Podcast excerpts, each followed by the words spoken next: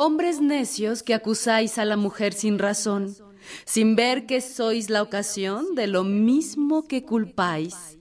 Si con ansia sin igual solicitáis su desdén, ¿por qué queréis que obren bien si las incitáis al mal? Combatí su resistencia y luego con gravedad decís que fue liviandad lo que hizo la diligencia.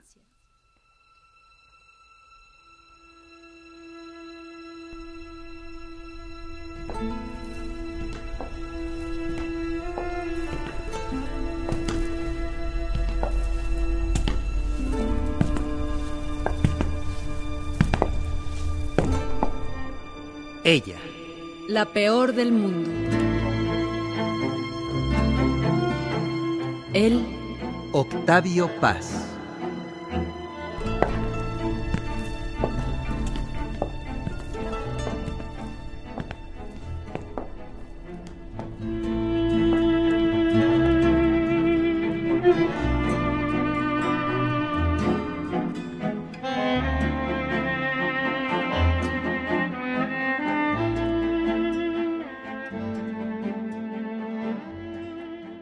Sátira filosófica, donde Sor Juana arguye de inconsecuentes el gusto y la censura de los hombres que en las mujeres acusan lo que causan.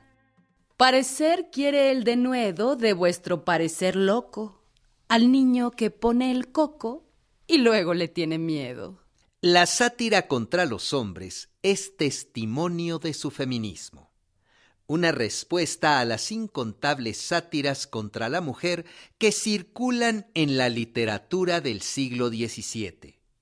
Es indudable que Sor Juana vive, mejor dicho, sufre con una lucidez poco común su condición de mujer.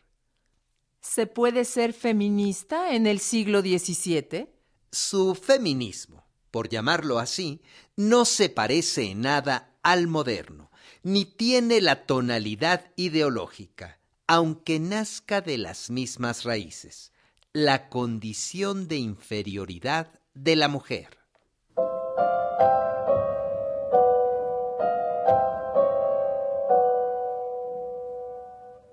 La defensa que hace Sor Juana de su sexo no es ideológica, se funda en la moral de la época y en el sentido común toca un tópico popular. Las relaciones eróticas fuera del matrimonio son pecaminosas. ¿Quién tiene la culpa? ¿La que peca por la paga o el que paga por pecar? ¿Por qué los hombres se empeñan en condenar a las mujeres? ¿Quién las seduce? ¿Quién las fuerza? ¿No se realiza el acto casi siempre por iniciativa masculina? Es una hipocresía acusar al cómplice del delito que ambos cometemos. Las razones de Sor Juana, alejadas del feminismo contemporáneo, no son nuevas. La verdadera novedad es que sea una mujer y no un hombre el autor de las redondillas satíricas.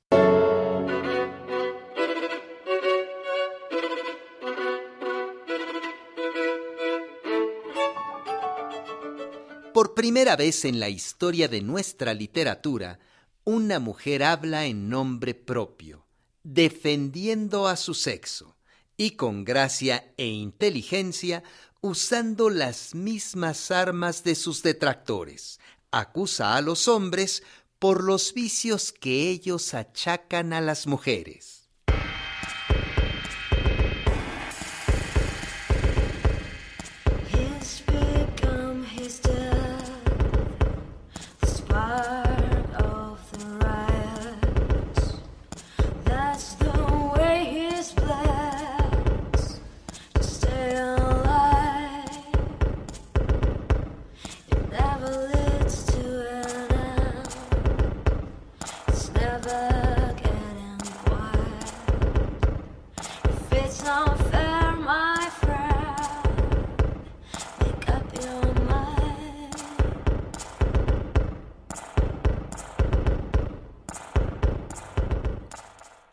Juana se adelanta a su tiempo. No hay nada parecido en el siglo XVII en la literatura de Francia, Italia e Inglaterra. Es más notable aún que la sátira de los hombres necios se escriba en Nueva España. Una sociedad cerrada, periférica y bajo la doble dominación de dos poderes celosos, la Iglesia Católica y la monarquía española. El carácter de la cultura del XVII es marcadamente masculino. Los poetas rinden culto a la dama ideal, pero son insensibles a la situación real de las mujeres. La literatura del siglo XVII no es rica en caracteres femeninos. Existen las mujeres de Cervantes y también las de Lope de Vega criaturas adorables a veces y otras terribles. Quevedo es un ejemplo extremo. Escribe el soneto Amor constante más allá de la muerte. Y también es el rabioso misógino que dice Mujer que dura un mes se vuelve plaga. Sorprende que en una sociedad en que confluye la herencia árabe, y la romano-cristiana, Sor Juana haya publicado su sátira y que sea leída con simpatía, pero no tiene consecuencias sino hasta el siglo XX.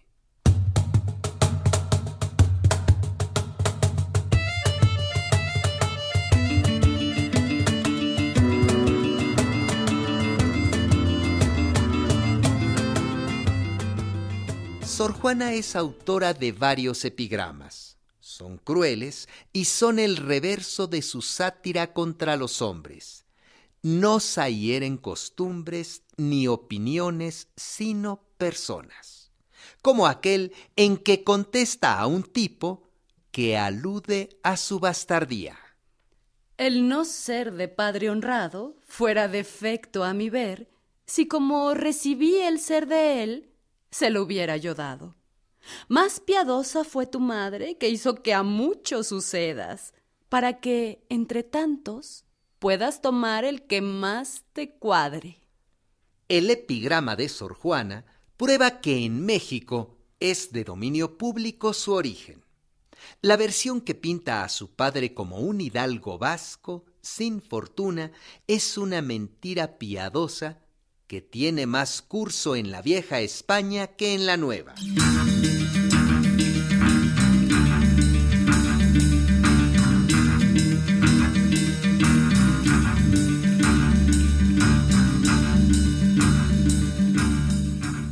Otro epigrama tiene por blanco a una fea presumida, a la que dice con atrevimiento Por tu cara no te darán el premio de la hermosura, pero con ella ganarás el de la virginidad.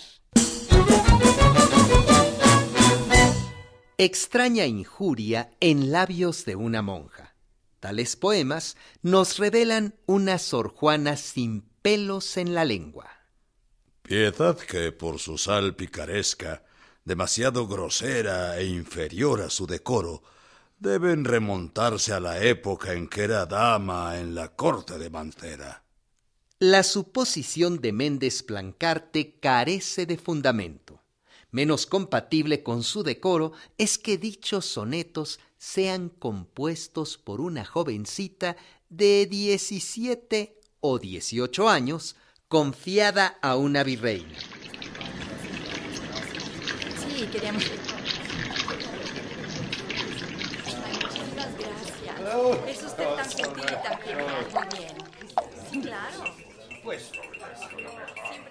Es más creíble que los escriba cuando es una mujer hecha y derecha, durante una de aquellas tertulias del locutorio de San Jerónimo, para las que bate chocolate. Son sonetos festivos y chuscos. Asimismo, en el sentido inglés de burlesque, licenciosos, grotescos.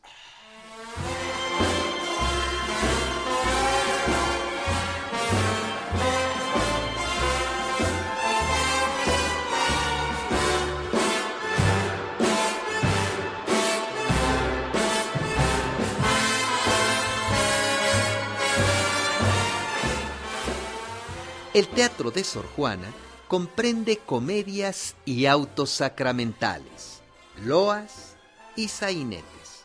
El teatro sagrado, pienso en El Divino Narciso, es superior al profano, pero sus comedias no son desdeñables. Hmm. Su comedia de capa y espada, Los empeños de una casa, podría haber sido compuesta por un imitador cualquiera de Calderón. La comedia mitológica y galante, Amores más laberinto, situada en una convencional antigüedad barroca, carece en absoluto de estilo. Fue una obra de encargo hecha contra su genio, como ella lo confiesa.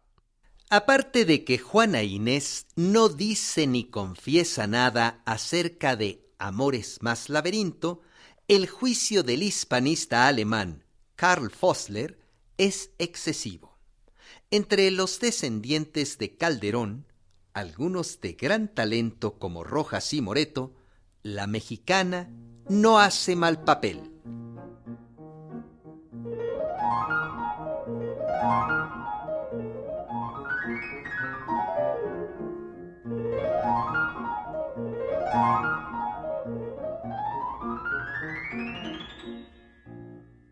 Las obras de Sor Juana no son escritas para el tablado público, sino para la corte virreinal y los palacios de la aristocracia. Su lenguaje, en los momentos de mayor tensión, elevado y enfático, casi siempre ingenioso. Juego de palabras y retruécanos, conceptos y agudezas, intrigas hábilmente construidas, en los dichos y hechos, los personajes observan el decoro que les dicta su jerarquía, edad o sexo. De modo que incluso sus defectos y exageraciones no violan, sino confirman los valores sociales.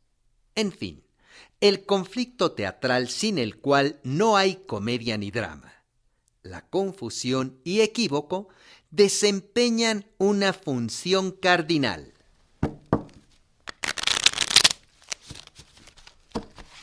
El azar combina las cartas una y otra vez hasta que triunfa la verdad. El enredo, los chistes, los diálogos de graciosos y enamorados, los bellos versos. Todo es perfecto. Vacía perfección.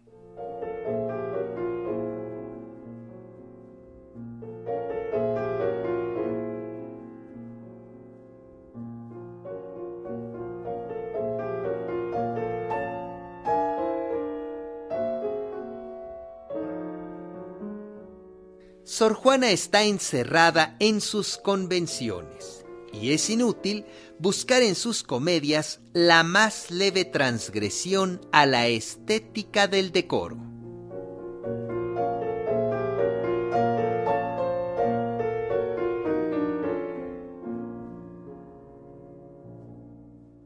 Los empeños de una casa se publica en el segundo tomo de las obras, Sevilla, 1692, y se estrena nueve años después, según sabemos, por Alberto Salceda.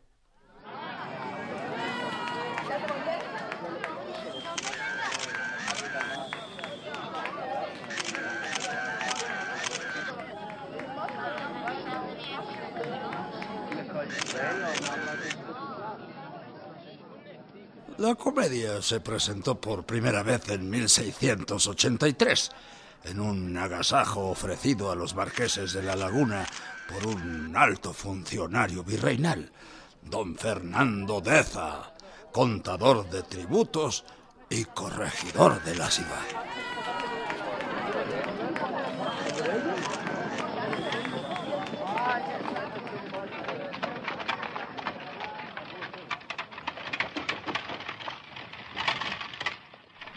El agasajo ofrecido a los marqueses de la laguna coincide con la entrada en México del nuevo arzobispo, Francisco de Aguiar y Seijas. hecho al que alude Sor Juana con estos versos poco proféticos. Fue la dicha de su entrada, la entrada de nuestra dicha. Es difícil que el elogio haya impresionado al desabrido prelado, y más difícil aún que haya asistido siquiera al festejo. Odiaba el teatro.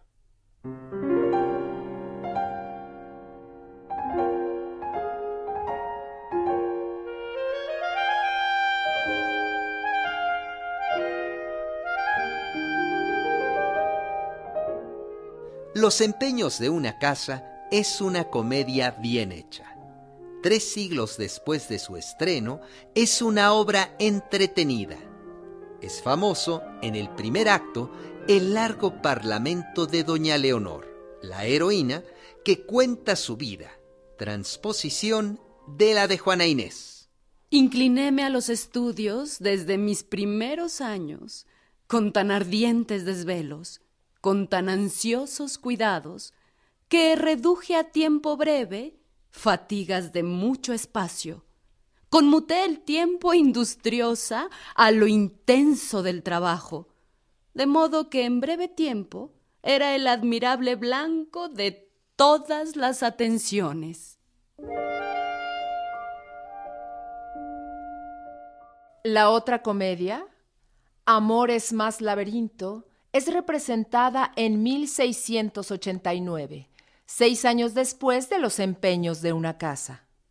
Amores más laberinto se monta en el Palacio Virreinal para celebrar el cumpleaños del nuevo virrey, Gaspar de Silva, conde de Galve, recién llegado a Nueva España. Amores más laberinto es precedida por una loa en que Sor Juana ejecuta uno de sus trucos de prestidigitación en que es maestra, así como había hecho del Marqués de la Laguna un nuevo Neptuno,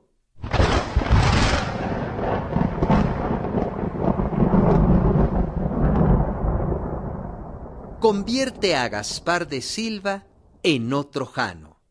Ante el elogio final, no sabe uno si reír o enrojecer. Claro Silva, excelso Jano, en vuestras manos la edad quiere ser eternidad. Amores más laberinto también es una comedia de intriga galante, equívocos y duelos, aunque la acción transcurre en la creta de Minos y Minotauro.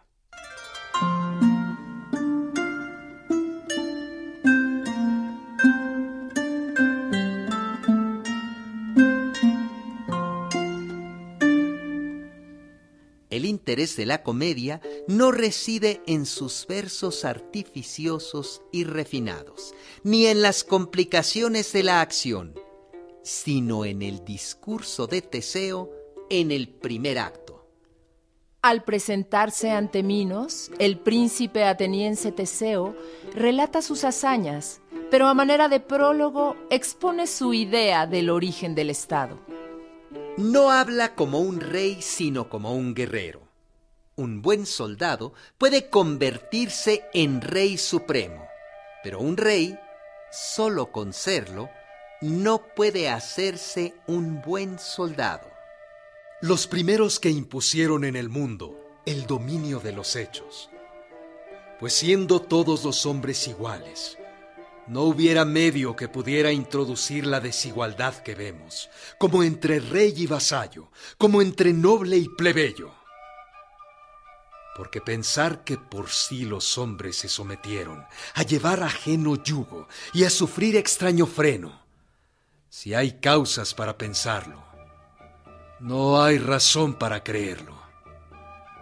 De donde infiero que solo fue poderoso el esfuerzo a diferenciar los hombres que tan iguales nacieron, con tan grande distinción, como hacer siendo unos mismos, que unos sirvan como esclavos y otros manden como dueños.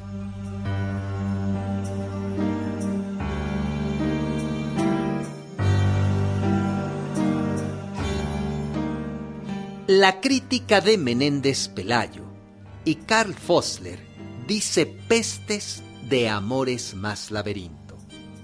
Para mí, y unos pocos que la hemos leído con simpatía, es una obra llena de peripecias entretenidas, de la que emana el arcaísmo cretense y el barroquismo palaciego del lenguaje y la intriga.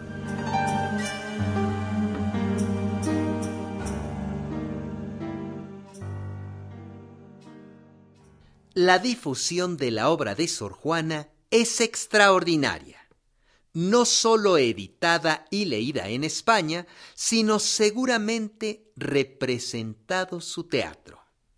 Tiene lectores y admiradores desde Perú hasta Manila.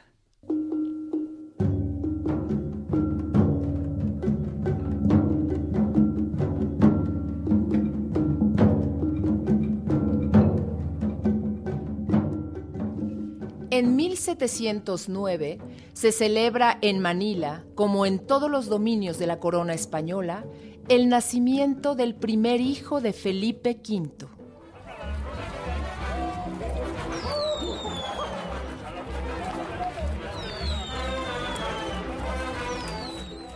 Los festejos, fastuosos y prolongados, duran nueve días. Loas, comedias, corridas de toros, juegos de artificio, mascaradas y danzas nativas. Durante los festejos se presenta Amores más laberinto y el último día de celebración se clausura con los empeños de una casa.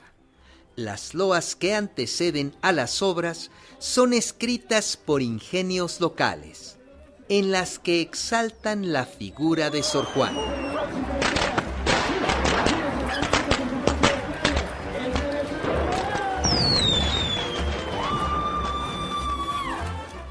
En el siglo de Sor Juana, solo Lope de Vega, Góngora y Calderón tienen ancha fama. Después, en la era moderna, únicamente Darío, Neruda y Borges. Es realmente extraordinario que el escritor más importante de la Nueva España sea una mujer, Sor Juana Inés de la Cruz.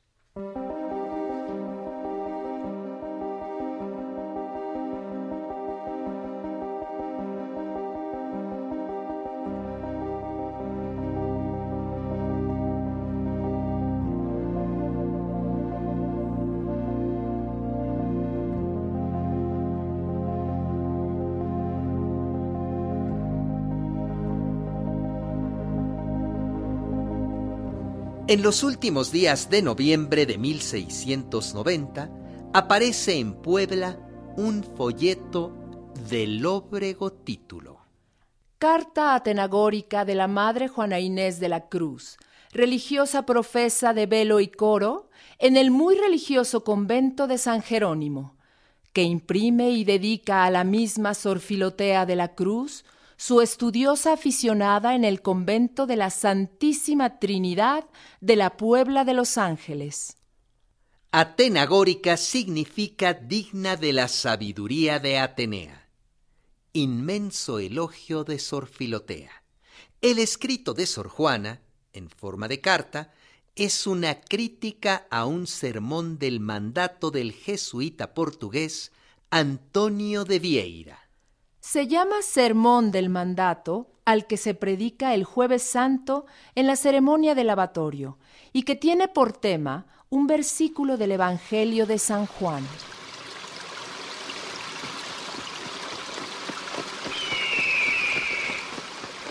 Un mandato nuevo os doy, que os améis los unos a los otros, así como yo os he amado.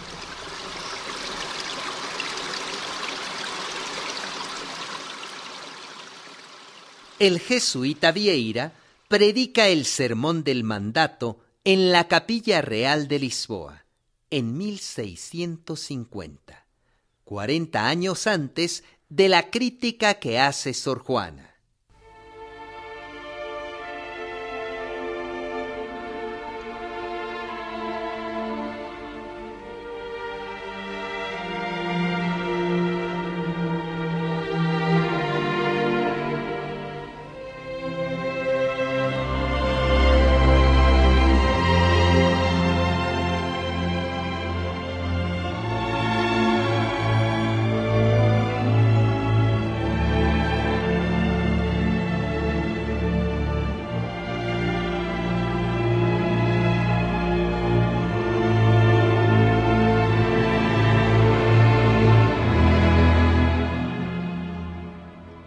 El tema del sermón es extraordinario.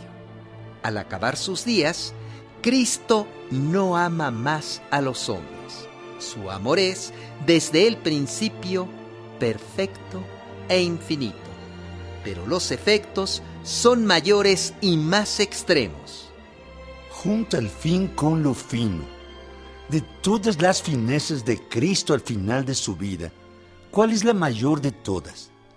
Esta es la materia del sermón. Aclara el jesuita portugués Vieira. Sor Juana, al definir qué cosa es fineza, dice, ¿Es fineza acaso tener amor? No, por cierto, sino las demostraciones de amor. Esas se llaman finezas. Aquellos signos exteriores, demostrativos y acciones que ejercita el amante, siendo su causa motiva el amor, eso se llama fineza.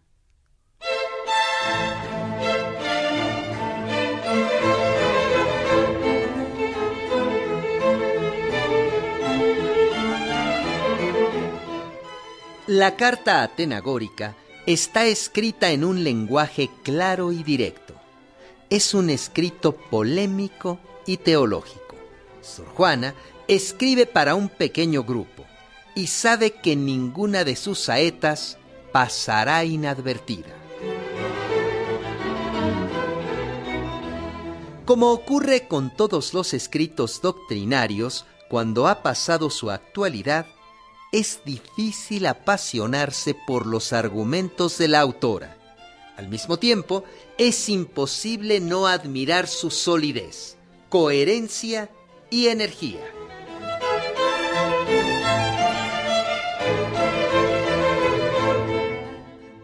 Al leer la carta atenagórica, se advierte otra insospechada faceta de su genio. Sor Juana es un verdadero pugilista intelectual.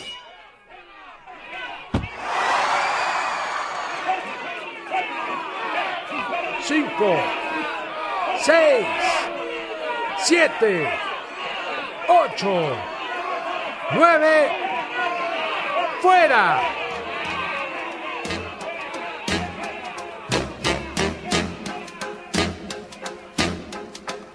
I put a spell on you.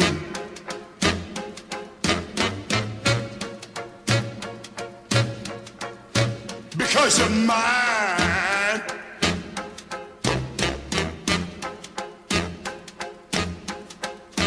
Stop the things you do.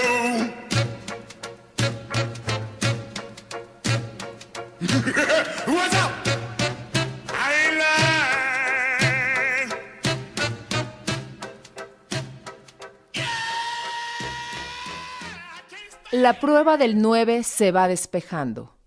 De los poemas cortos de Octavio Paz es que nos habla Víctor Manuel Mendiola, ensayista y editor del Tucán de Virginia.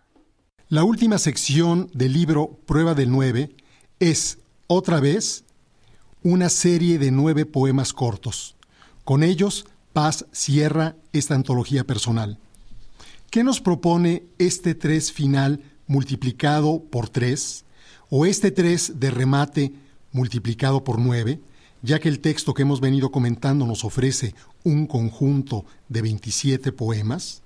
Podemos decir, en una primera instancia, que esta última sección es, más que nada, la confirmación de los significados que encontramos a lo largo del recorrido de una parte de los poemas más significativos en la obra poética de paz. Es decir, aquí volvemos a encontrar el efecto de la confrontación del poema largo con el poema corto, el fruto de sincronizar la composición unitaria con, por un lado, el fragmento y con, por el otro, el ritmo bimembre. Y el resultado de unir la duración y la fugacidad y el momento deslumbrante y el instante erótico. Del libro Hacia el comienzo, Paz trae el poema Maituna. Hora vertical, la sequía mueve sus ruedas espejeantes, jardín de navajas, festín de falacias, por esas reverberaciones entras, ilesa, en el río de mis manos. En este espacio también aparece la afirmación de otras visiones que casi desde el principio estuvieron presentes en la poesía de paz. Por ejemplo, hallamos un fino balance metafísico entre lo inmenso y lo pequeño, entre el universo y lo casi microscópico. En el poema corto Estrellas y Grillo, Paz nos dice, Es grande el cielo y arriba siembran mundos, imperturbable prosigue en tanta noche el grillo berbiquí. Asimismo, hallamos la fascinación por el carácter solar, aéreo e inevitablemente simbólico de los pájaros. En el poema Exclamación leemos, Quiero, no en la rama, en el aire, no en el aire, en el instante, el colibrí. En el poema Identidad, la presencia de un ave y el juego de las rimas, un poco a la manera de Ramón López Velarde, también tiene un papel central. En el patio, un pájaro pía como el centavo en su alcancía. Sin embargo, lo que merece quizá un distingo especial es el énfasis que podemos hallar en estos nueve poemas breves, y debiéramos decir en todos los poemas del libro y en toda la obra de paz, de la idea del tiempo, o, mejor, de la imagen esencial del tiempo que siempre encarna para los hombres en el instante. Muy bien podríamos decir que la obra poética de Octavio Paz es una metafísica de la duración, una anagnórisis de lo que se fue y aún no toco, una lírica de lo móvil y de lo inmóvil. Por eso tiene tanto sentido el cuasi haiku mediodía. La luz no parpadea, el tiempo se vacía de minutos, se ha detenido un pájaro en el aire. Maituna 1 Mis ojos te descubren desnuda y te cubren con una lluvia cálida de miradas. Esto fue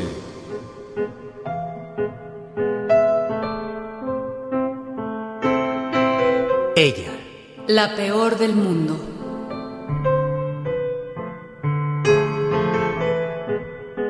Él, Octavio Paz.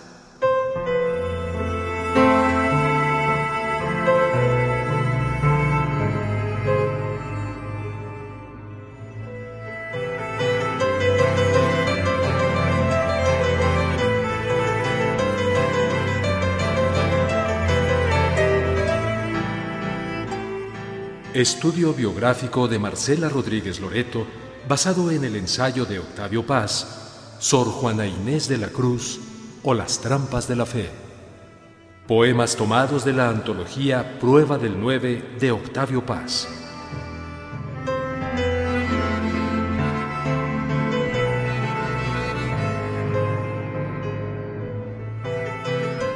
Si usted quiere volver a escuchar este programa, visite el micrositio www.e-medioradio.edu.mx diagonal Ella la peor del mundo.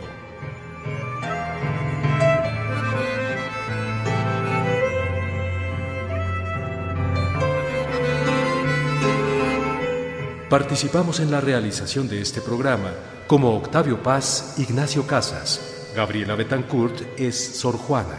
Actuaciones de Berta Vega, Sergio Alberto Bustos y José Ángel Domínguez. Ingenieros de audio Luis Felipe Europeza y Francisco Aguilar. Servicio social Alma Rangel y Arturo Sayas. Asistente de producción Jorge Humberto Chávez. Efectista Alma Lilia Martínez. Musicalización Heréndira Salazar. Producción, coordinación y dirección escénica Laura Elena Padrón.